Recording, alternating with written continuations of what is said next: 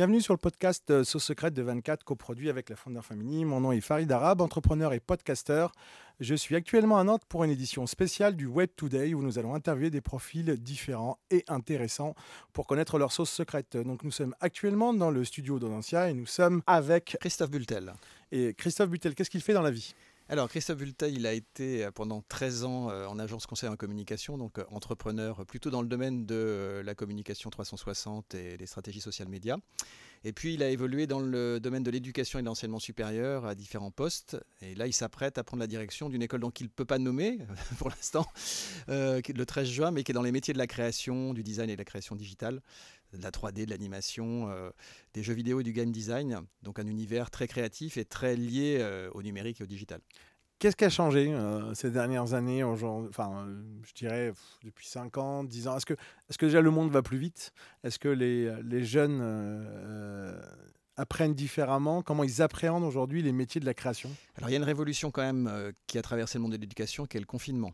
Parce que là, on a dû quand même se réinventer, tous autant qu'on est, pour trouver des nouvelles façons de faire des apprentissages, du coup, qui étaient en présentiel à distance.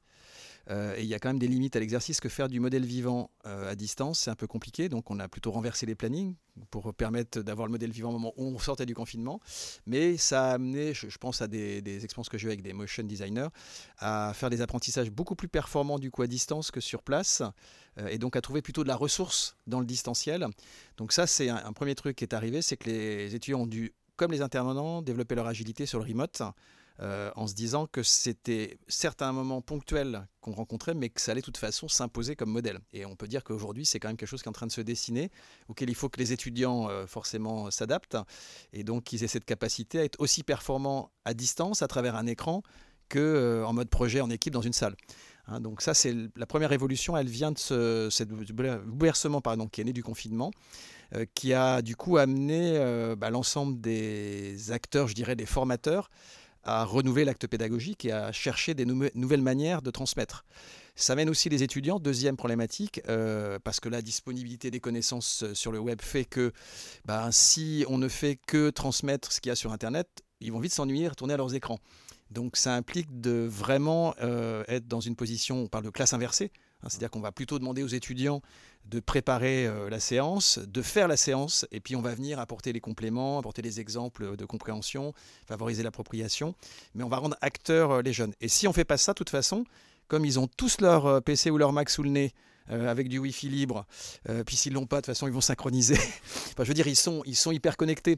Donc par nature, si on ne suscite pas un intérêt nouveau euh, dans la situation pédagogique, bah, on les perd. Euh, ils, vont apprendre beaucoup plus à suivre des tutos sur YouTube euh, qu'à écouter un enseignant qui répète comme un perroquet ce qu'on sait déjà sur Internet. Donc là, il y a un vrai défi dans l'acte de, formation parce que les étudiants nous challenge quelque part. Ils ont des connaissances qui sont déjà établies. Ils ont pu eux-mêmes aller sourcer, même faire des apprentissages et récupérer des certificats de compétences. Hein. Mais c'est ça, c'est qu'aujourd'hui, ils challengent aussi les profs.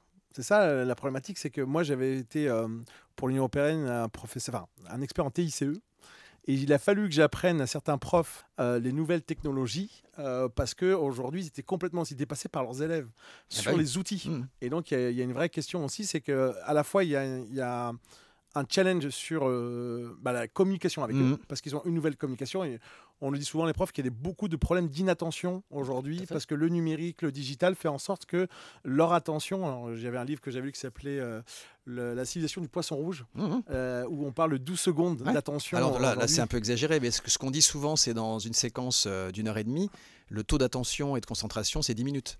Et en, mais alors, Donc ça veut dire que si, en termes de rythme, voilà, on, ne varie pas les situations et en distanciel, ça va être pire. Hmm. Hein, donc ça veut dire que si en effet on crée pas des tensions euh, dans le rythme qu'on, dans la manière dont on administre la séance à distance euh, pour les faire participer, euh, les faire travailler, etc.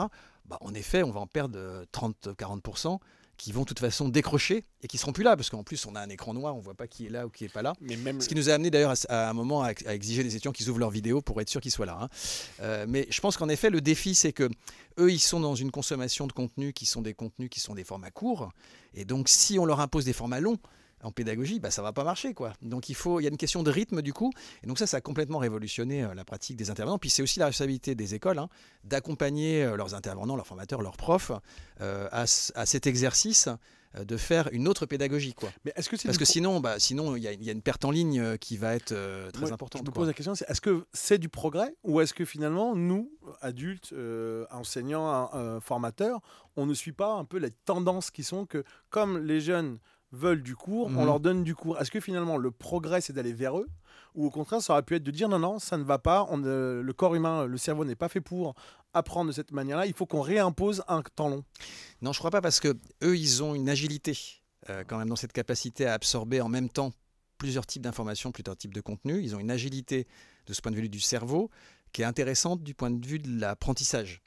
Euh, le tout, c'est qu'il y a quand même des situations où ils peuvent se concentrer s'ils produisent. C'est-à-dire que s'ils ont le sentiment que là, ils sont en situation de production, qu'ils peuvent mesurer euh, que finalement, euh, ce qu'ils ont appris sert à quelque chose, euh, qu'il y a un résultat mesurable, qu'il y a quelque part un objectif à atteindre, un- peut-être un, la partenaire ou un commanditaire à servir. C'est-à-dire, si on est dans une pédagogie active et expérientielle, là, il n'y a pas de problème. Les étudiants, ils vont se concentrer, ils vont se mobiliser parce qu'ils seront même sur des journées entières, ils vont bosser, mais pas dans un format traditionnel descendant, mais où il y a des interactions permanentes euh, dans les moments où on est planté, on n'y arrive pas.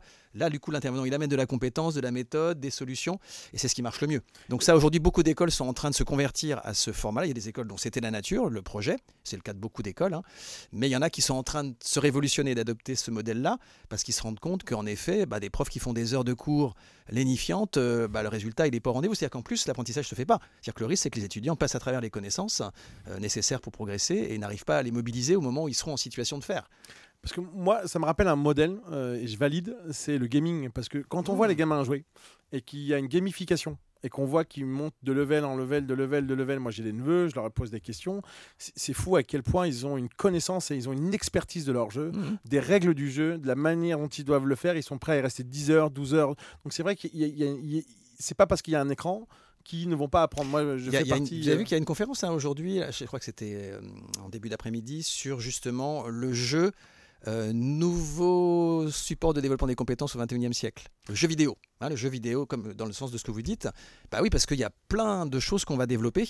Il y a énormément d'interactions, c'est très social comme euh, forme de, de gaming. Les gens qui ne jouent pas ne voient pas cette dimension très sociale, le partage, les posts, les échanges, les polémiques, les débats que ça nourrit. Euh, et donc du coup, c'est, on n'est pas tout seul. En fait, on est en interaction avec une communauté avec laquelle on joue. Il y a des gens qui animent tout ça. Enfin, euh, en fait, en fait, c'est très interactif. Et je pense que ça développe justement des facultés d'écoute, de découverte, qui sont très profitables pour la suite. Puis après, pour ceux qui vraiment ont du talent et, ont envie d'y travailler, bah, c'est des gens qui après vont les faire. C'est-à-dire qu'il y a toute une filière de métiers aujourd'hui euh, autour du jeu vidéo, de la conception de jeux vidéo, euh, qui euh, implique bah, de savoir faire de la narration, de savoir mettre en scène, créer des personnages euh, et, et utiliser tous les outils qui permettent de faire vivre ça, qui, qui surtout nourrissent des interactions dans le parcours, dans les, dans les étapes, dans les challenges qu'on doit proposer aux joueurs.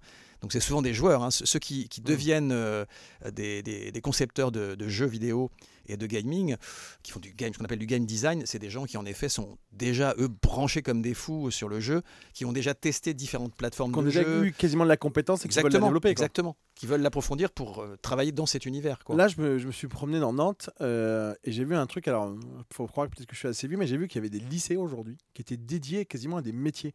Moi, de ma génération, on était tous sur des lycées euh, complètement génériques. Et je me Mhm. suis arrêté, je me suis dit, je comprends pas. C'est pas un IUT, c'est pas une faculté. Je suis en train de lire qu'à Nantes, il y a des lycées dédiés aux médias et à la communication. Mais qu'est-ce qu'ils apprennent au, à niveau lycée là? C'est le début de quelque chose? Ouais, je pense que l'idée, je pense, euh, ce, que, ce que découvre le lycée, c'est la nécessité aussi d'avoir des, des, des apprentissages euh, plus concrets.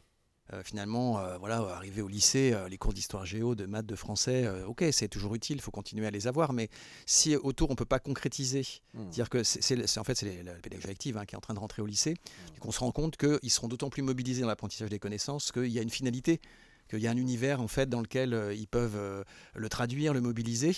Et donc je pense qu'en effet, il y a plein de spécialités euh, à caractère professionnel qui arrivent au lycée. Hein, ici, on a une spécialité par exemple cinéma au lycée Guisto. Euh, moi, ma fille, elle a fait cette spécialisation. Bah, on voit bien que ça nourrit euh, une, une passion, une envie, et puis une mobilisation, parce que bah, le français, bah, il sert à écrire les scénars. euh, euh, voilà, la physique à comprendre la technique de la C'est ce qu'on lumière. appelle l'approche par fait, compétence. Oui, c'est ça. En fait, on, a, on arrive à construire étape par étape, par l'expérience, des compétences que le cours ne suffit pas à, construire. Quoi. Et ça, je pense qu'on a un problème de philosophie pédagogique en France, c'est qu'on pense que la connaissance, c'est ce qui fait la compétence. Ah non Ce qui fait la compétence, c'est la capacité à mobiliser ses connaissances dans une situation donnée qui va permettre de réaliser euh, un projet, euh, d'atteindre un objectif, de mettre en place euh, quelque, quelque chose. Quoi. Et donc je pense que de ce point de vue-là, ben, ce qui s'est passé là, c'est à travers l'interrogation du confinement, puis plus globalement l'interrogation sur la concentration et l'attention des, des, des, jeunes, nourrit ce type de réflexion. Quoi. Et, la classe inversée, là j'en parle comme si c'était un truc évident que tout le monde faisait. non, ça reste encore, surtout dans l'enseignement supérieur, dans certains établissements, il y a des profs qui résistent. Euh, parce qu'ils considèrent que leur valeur, elle est dans la maîtrise de la connaissance, et ils pensent que c'est ce qui va faire euh, le succès de leur cours. Euh, ça, ne suffit pas. Alors après, si ces cours sont très illustrés, qu'il y a beaucoup d'exemples, que les étudiants auront du mal à trouver, à accumuler, à, mais tous les profs font pas ça, font pas tout cet effort-là. Il y a une école à Paris 42 où j'avais rencontré Nicolas qui, qui avait monté le processus d'apprentissage et qui m'expliquait qu'aujourd'hui, il n'y avait pas de prof. Mmh. Euh, c'était juste des exercices, exercices, exercices. Donc, euh, bah, euh, pédagogie inversée, on a les cours, on a le savoir. Nous, on va faire du savoir-faire. Alors, c'est vrai qu'il va manquer peut-être savoir-être, mais bon, en tant que développeur, il faudrait savoir où il va être. Oui, puis après, en mode, quand on est dans, les projets, en train de faire des projets en équipe, forcément, on va travailler. on, voilà, c'est forcément des choses qu'on va travailler en situation, quoi. Moi, je pense que c'est l'avenir parce qu'en effet, il y a forcément ces connaissances, elles sont maintenant, on est dans une société de la connaissance, elles sont accessibles, elles sont pour tous les étudiants qui le souhaitent et ceux qui sont passionnés se forment, ils passent du temps en effet, à suivre des tutos. Et puis derrière ces tutos, parfois, il y a des validations de compétences qui sont proposées dans différents domaines. Euh, on voit des, étudiants là qui arrivent, par exemple, en design, qui ont déjà euh, fait un apprentissage de la suite créative, Adobe. Ils ont reçu les certificats avant même de rentrer en formation, alors qu'on est censé leur donner. Donc je pense qu'il y a une capacité, en effet, des jeunes aujourd'hui à aller chercher la compétence disponible euh, qui leur convient, qui les intéresse. dans des, il y a des plein de masterclass hein, qui peuvent s'abonner à des masterclass pour s'ouvrir les chakras, pour nourrir leur curiosité. Et donc ils arrivent beaucoup plus riches, moi je trouve, que ce que nous, à notre époque, on pouvait être en arrivant dans, nos études. Donc ça implique d'accueillir ça, d'être capable aussi de gérer cette richesse et de la mettre au service de leur apprentissage. Je pense qu'en effet, la classe inversée, ça répond bien de cette, euh, cette... Ils ont une intelligence dans la capacité à se saisir des connaissances. Ce qui est intéressant, c'est plutôt de les aider à la mettre en œuvre euh, en cours, en mode projet, et qui va les permettre, leur permettre d'avancer et de grandir. Quoi. Les, métiers de la création aujourd'hui face à l'IA, mmh. par exemple, aujourd'hui on a euh, l'intelligence artificielle, on est en train d'en parler de plus en plus, qui commence à devenir une réalité. Euh, moi, je me pose toujours la question si finalement, est-ce qu'il ne va pas nous, nous, rester aux humains euh, l'art, la création euh, Est-ce que finalement, c'est un métier d'avenir Est-ce qu'il y a l'IA qui, On parle, je hmm. crois, de 70% de métiers qu'on ne connaît pas hmm. qui vont être hmm. remplacés? C'est quoi l'avenir des, métiers de la création? Après, je pense que c'était évoqué dans une conférence hier. Là, on parlait de l'avenir des métavers. Hein, et donc, en fait, la, la, limite, on voit bien de ces dispositifs aujourd'hui, d'abord, c'est la capacité à ce qu'on vive des expériences qui soient en effet efficace. Aujourd'hui, en fait, les conditions d'accès, euh, à la fois à travers la 5G, à travers le haut débit, ne bah, sont pas à un niveau suffisant qui permet d'avoir une expérience totalement immersive comme celle qu'on pourrait imaginer dans les métaverses. Quoi. Et donc, il disait que tant qu'on n'aura pas réglé euh, finalement ce problème d'accessibilité et le fait que du coup n'importe qui, puis c'est un peu, un peu compliqué, Hein, Fortnite, euh, pour euh, naviguer dedans, voilà, faut, faut être un gamer, quoi. Donc, faut avoir envie d'y aller. Euh, si on veut que ce soit quelque chose de plus grand public, il bah, va falloir beaucoup d'étapes avant d'y arriver. Par contre, ce qu'il disait qui était juste, c'est qu'on est dans un, moment quand même avec la réalité augmentée, qui est là depuis 20 ans et qui quand même est en train de s'imposer, qui est un, entre-deux entre réel et virtuel, mmh. qui est la première étape en fait qui va nous permettre tous d'avoir un apprentissage qui fera que peut-être qu'après, on sera en effet ouvert au, métaverse. Et donc, je pense qu'on est à, voilà, à un moment de transition. Euh, mais aussi un moment de choix. C'est-à-dire, est-ce qu'on veut que notre monde soit tout numérique euh, ou est-ce qu'on on veut préserver quand même euh, des espaces de convivialité, d'échange, de partage plus humanisés? Voilà, donc il y, a un vrai débat quand même de société qui est, derrière. Mais on, on peut pas nier qu'il y a déjà des marques qui ont investi des plateformes de métaverse. Voilà, Fortnite, il y a déjà des, marques qui s'y sont installées et qui trouvent de l'intérêt. Et puis la réalité augmentée, c'est vrai qu'il y a aujourd'hui beaucoup d'expériences qui ont été conduites par, des annonceurs et avec des taux d'engagement qui sont bien supérieurs à ce qu'on trouve sur les réseaux sociaux. C'est des problèmes de cycle, hein. c'est-à-dire qu'aujourd'hui les réseaux sociaux, on arrive voilà, à une fin de cycle bah, où finalement euh, on voit bien que Facebook, euh, ça se passe pas très très bien. Euh, les, générations, les, générations, les, 10, 18, ils y sont plus, hein, de toute façon, ils bah, sont ailleurs, hein. ils, sont, sur TikTok, ils, sont, sur Roblox. Voilà, même sur de, nouveaux réseaux sociaux.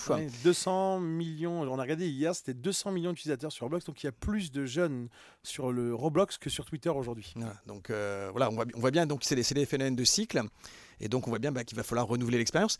On, voit aussi que la gamification, Hein, on a eu une période qui était l'esthétisation, donc à traverser euh, tous les réseaux sociaux. Maintenant, c'est la gamification qui prend un peu le dessus, parce qu'on est tous très sensibles au fait de gagner quelque chose, c'est-à-dire de, jouer pour gagner. C'est-à-dire qu'il faut quand même qu'il y ait quelque chose à gagner. Hein. Parce qu'il n'y a rien à gagner, je pense qu'on ne va pas être très mobilisé.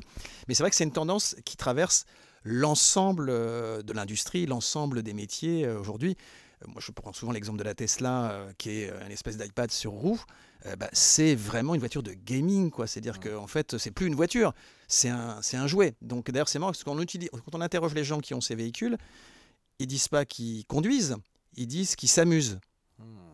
Ben, on n'a pas une voiture normalement pour s'amuser. quoi. Donc ça, ça veut dire qu'en effet, là, on voit bien que ça investit l'infotainment. On est bien au-delà de l'infotainment, on est vraiment sur de la gamification.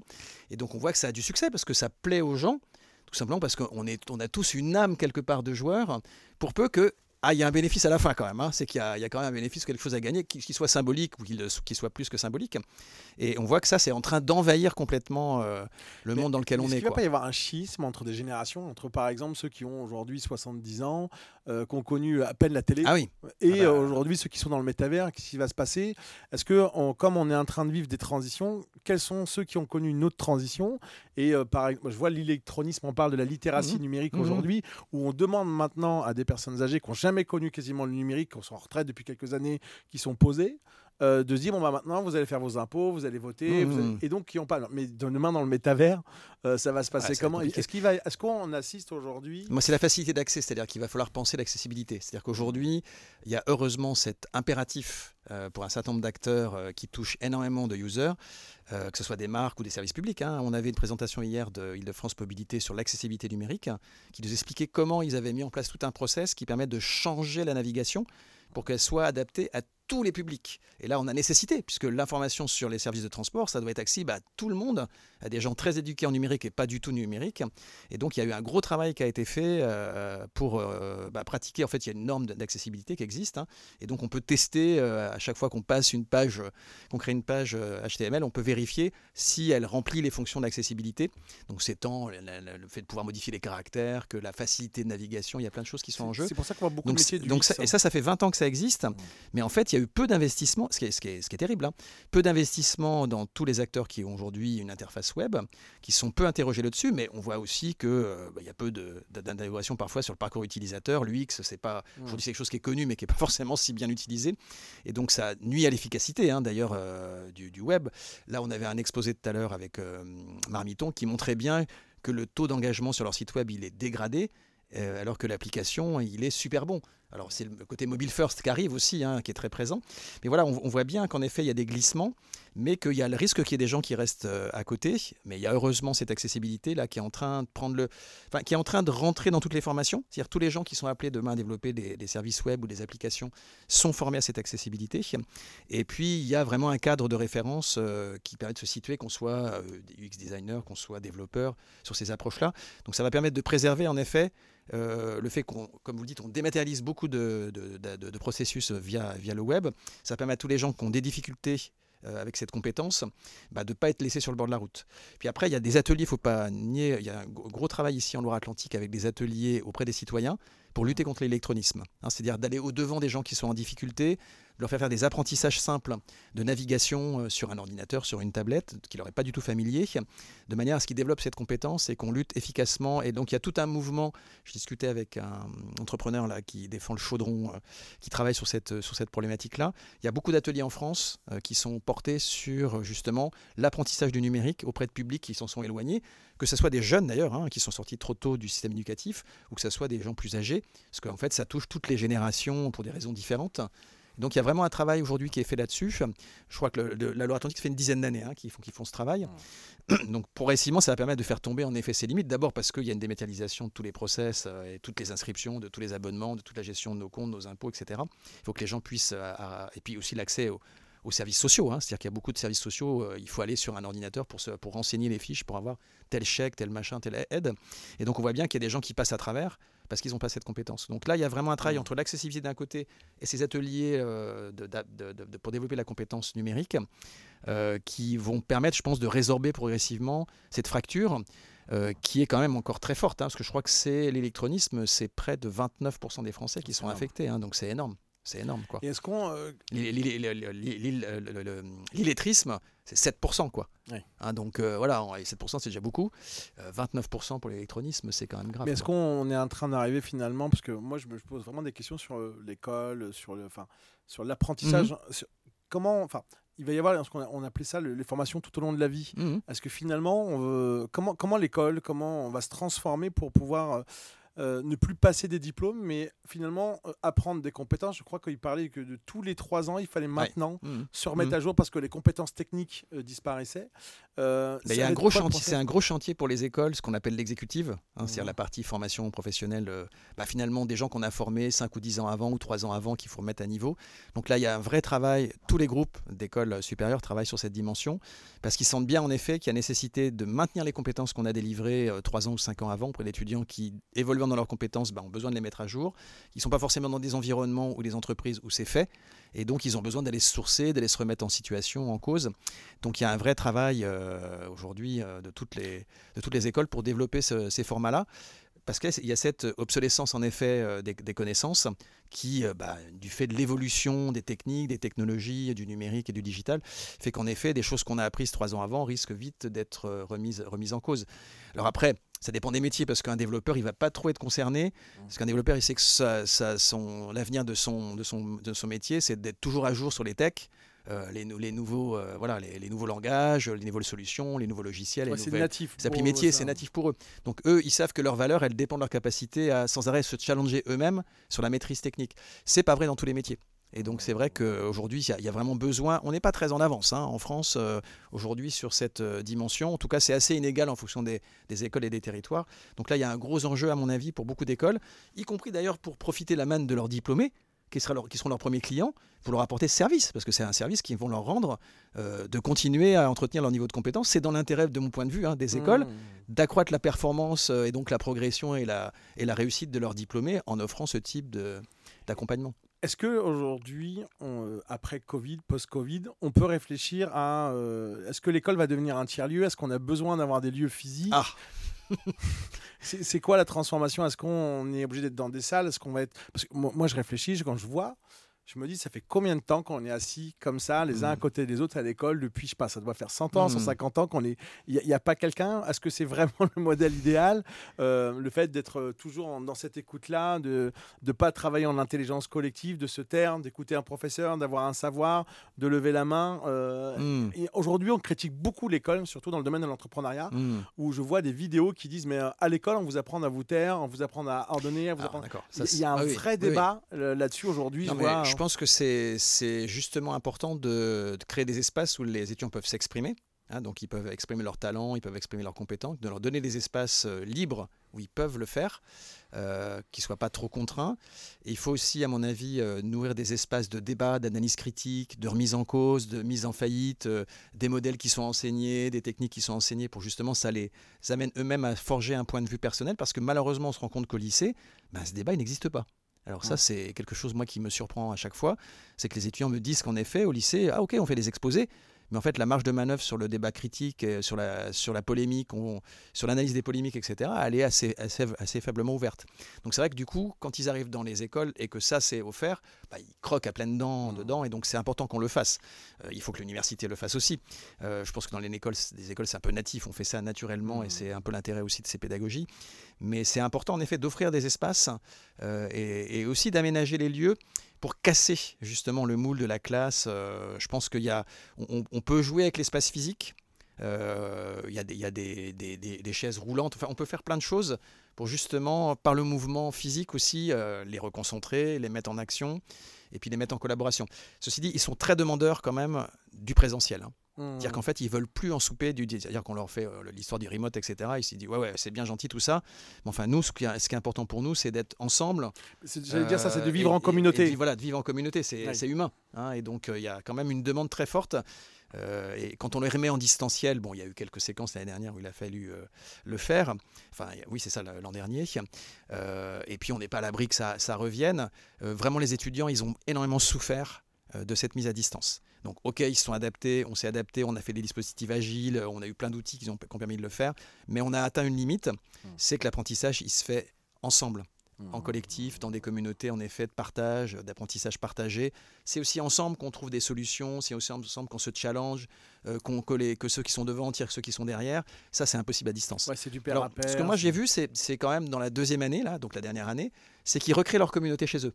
C'est-à-dire qu'en fait, ils suivent les cours à 4 ou 5. Ou quand on est en mode atelier, ils sont en fait rassemblés à plusieurs dans un appart. Parce que du coup, on est sorti quand même de la période du confinement dur. Et donc, ils se retrouvaient à 4-5. Et ça, c'est plutôt intéressant parce que du coup, on peut aussi interagir avec les 4-5.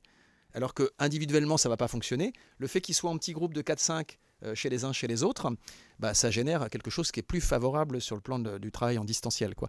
Donc eux-mêmes, ils ont, parce que c'est même pas nous qui l'ont suggéré, hein. souvent c'est eux qui ont pris l'initiative de dire bah, attendez Christophe, on est en fait 4 ou 5 là, euh, vous nous cherchez sur la liste, mais en fait on est réunis chez un d'entre eux. Et du coup, bah, ça permet aussi de les mettre en travail ensemble, euh, ça permet de faire des choses qui sont plus intéressantes. Ça montre bien quand même que cette dimension communauté, les étudiants, c'est quand même quelque chose qu'ils ont besoin de vivre, qui est très important. Mais voilà, on voit qu'en distanciel, il suffit de recréer euh, ces équipes de travail, euh, en les regroupant par petits sous-groupes chez les uns, chez les autres, on peut arriver à recréer finalement ce qu'on a en présentiel. Mais il ne faut pas oublier cette dimension parce que l'isolement a été dramatique. C'est-à-dire le fait de travailler seul derrière son écran, même s'il y a tous les copains qui sont derrière l'écran avec le prof, ça marche, ça a vraiment une limite, quoi. C'est vraiment une limite. Alors, je dirais, et euh, votre sauce secrète, ça serait quoi dans l'apprentissage aujourd'hui euh, ça, serait de faire comment Comment aujourd'hui? Moi, j'avais trouvé un prof que j'avais beaucoup aimé sa phrase. Il m'a dit Tu sais, Farid, le meilleur apprentissage, ce que tu viens de dire mhm. un peu, c'est de cœur à cœur. Mhm. en présentiel. Mais tu sais, quand tu as quelqu'un en face qui te regarde et à qui tu discutes, derrière un écran, derrière, le lire euh, finalement quelque chose sur Wikipédia, tu peux, mais de cœur à cœur, c'est quelque chose. Donc, par exemple, vous, vous allez aujourd'hui rejoindre un établissement, mmh. ça serait quoi votre secret? Qu'est-ce que vous allez y apporter? C'est quoi que aujourd'hui Moi, je pense que c'est la passion. C'est-à-dire qu'on on défend l'idée que euh, auprès de nos étudiants qui vont faire de leur passion un métier. Bah, je pense que les intervenants professionnels, moi-même je vais t'appeler à faire des cours, comme j'ai toujours fait, euh, c'est d'être passionné par ce qu'on transmet. Et donc si on nourrit notre transmission de cette passion qu'on a de la compétence qu'on délivre ou de la lecture qu'on offre euh, finalement des univers métiers dans lesquels ils ont, des compétences dans lesquelles ils, sont. Euh, je pense que ça, fonctionne et c'est aussi euh, ce que les étudiants attendent d'un intervenant professionnel, c'est-à-dire qu'il a un capital d'expérience qui sont ses clients, ses situations, son entreprise, son business, sa, qualité, sa qualité créative, etc. Et donc c'est la capacité qu'il a aussi à montrer finalement que ça l'a forgé, c'est ce qu'il a envie de transmettre. S'il y a cette passion, euh, dans la transmission, bah, elle est communicable. C'est-à-dire qu'en face, on a des étudiants qui sont qui aspirent à, s'approprier cette passion et arriver à la formaliser, à la concrétiser. S'ils ont des gens qui sont des vrais passeurs de passion et qui arrivent à leur montrer tout ce qu'ils peuvent faire, tout ce qui est devant eux, bah là, on va les inspirer et leur donner envie. C'est marrant parce que je disais beaucoup qu'on arrivait aujourd'hui, on était passé de la sharing economy à la passion economy, où mhm. les gens aujourd'hui, ce qu'ils veulent faire de leur métier, c'est leur passion. C'est pour ça que dans le métier de la création, souvent on dit ah, mais moi j'adore la photo, je vais devenir photographe. Mmh. J'adore le gaming, parce qu'on disait tout à mmh. l'heure, je mmh. vais finalement finir par faire du, jeu, vidéo. Et donc on arrive dans cette euh, passion économie. Écoute, merci beaucoup Christophe. C'était un plaisir. Euh, est-ce qu'on peut te retrouver quelque part? Il y a un Twitter, il y a quelque bah, chose? Sur LinkedIn et sur Twitter, c'est très facile de me retrouver. Et le compte Twitter, c'est? Donc le compte Twitter, c'est sebultel slash du bas, le slash en dessous, école. Hein, donc, et sur LinkedIn, bah, c'est Christophe Bultel, c'est facile, facile, à me trouver sur LinkedIn. Bah, merci beaucoup Christophe. C'était un plaisir. Ah, merci.